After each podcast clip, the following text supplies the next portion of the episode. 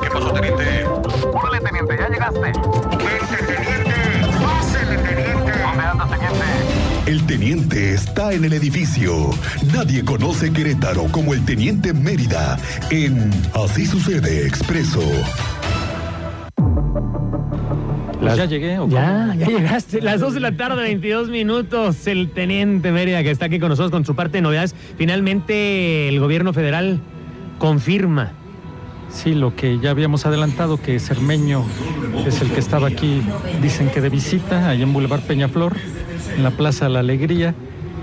Ya traían la orden de aprehensión, se enfrentó a balazos con los ministeriales de Guanajuato y ya ves el resultado. Hubo cateos durante la noche, decomiso, ayer les dábamos parte de eso, ya fue confirmado y por la mañana, se dio la ficha, era uno de los principales ahí que mueven las fichas en Guanajuato, San Francisco del Rincón, y al final ya batido por las autoridades.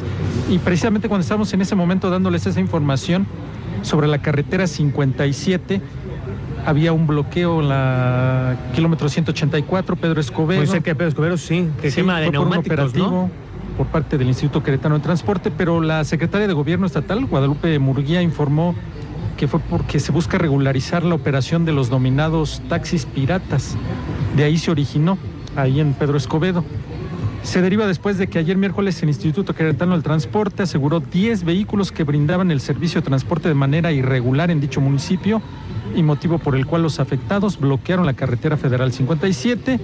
Dijo que este jueves el titular del Instituto Queretano del Transporte, Gerardo Cuanalo, se reunirá con los operadores de esas unidades para darles a conocer cómo pueden regula- regularizar su servicio. El día de ayer se tuvo que trasladar eh, personal de la Secretaría de Gobierno a su cargo para concertar, dialogar. Primero liberaron en sentido a Querétaro, después un carril en sentido a la Ciudad de México y un par de horas después ya estaba libre. Pero vamos a escuchar a la secretaria de Gobierno Guadalupe Murguía en relación a esto. se van a reunir con Gerardo Juanalo para ver cuáles son los trámites y requisitos que requieren para regularizar su condición como taxista.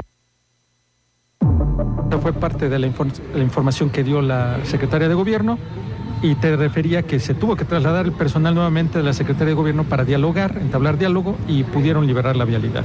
Y quienes están de manteles largos, y a ver si invitan al remonjor, es el personal de protección civil del Marqués, están estrenando unidades. El presidente municipal de la demarcación, Enrique Vega, les entregó seis unidades con tecnología de punta.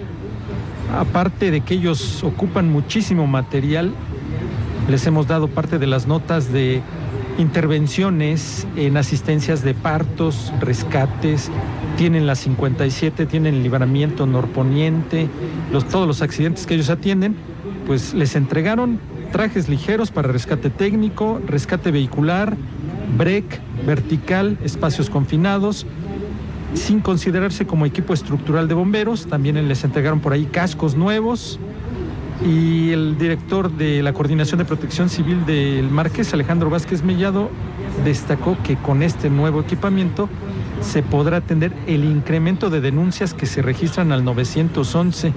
Son promedio de 400 a 500 emergencias. Esto se refiere a accidentes vehiculares. Las unidades ahí están nuevecitas, tienen una todoterreno, pero si la ves, mi Cristian, está de 10 a lo que ellos tienen que estar preparados para atender todas las emergencias ahí en el municipio del Marqués, que apoyan en todos los accidentes aquí en la carretera 57. Ahora sí no van a poder decir, es que no, es que no tengo. Sí, tienen y muy buen equipo, ¿eh? y han- ellos han respondido a la altura en todos los casos que han tenido allí en el Marqués. Han estado muy al pendiente de todos los reportes. Pues eh, qué bien que, que tengan este material de atención porque esa carretera que, bueno, sufre una y otra y otra mm, dificultad, hombre, de accidentes Sí, constantes. Está, complicada la carretera 57, pero ellos apoyan mucho eh, en el argot policial. Nosotros, yo lo hago mucho referencia aquí en, en este bloque porque el argot policial es de, del diario de que suben a la 57 y ya están atendiendo. La otra vez te referías si ya te habías dado de alta en la plataforma esta donde ellos envían mensajes de textos Ajá. en tiempo real y el día del accidente, allí en la carretera 57, en la zona urbana de aquí de Querétaro, ellos ya estaban informando que ya había carga vehicular que ya afectaba también el Marqués. Entonces, si te llegaba tiempo ese mensaje, tú ya podías prever brincarte ese tramo por Huimilpan, no entrar a Querétaro, de plano, esperar a que pasara el accidente y terminara de atender. Es, es una plataforma que tiene el Marqués, la puede consultar en su página Protección Civil del Marqués y está brindando información en tiempo real también. Y hace rato les damos parte del helicóptero donde lamentablemente falleció el secretario de Seguridad Pública de Aguascalientes. Sí, qué No, tragedia, caray. Hay video, estaban ellos allá por el municipio de Jesús María en un operativo, estaban supervisando, lamentablemente fallece el secretario, dos artilleros y el piloto. El video es muy explícito como da vuelta el helicóptero en un terreno, se desploma y por consecuencia explota fallecen los cinco tripulantes allí en Aguascalientes. Lamentables noticias con, con ese tema, ¿eh? pero pues parte de lo que tenemos ahorita en las novedades para que usted esté bien informado.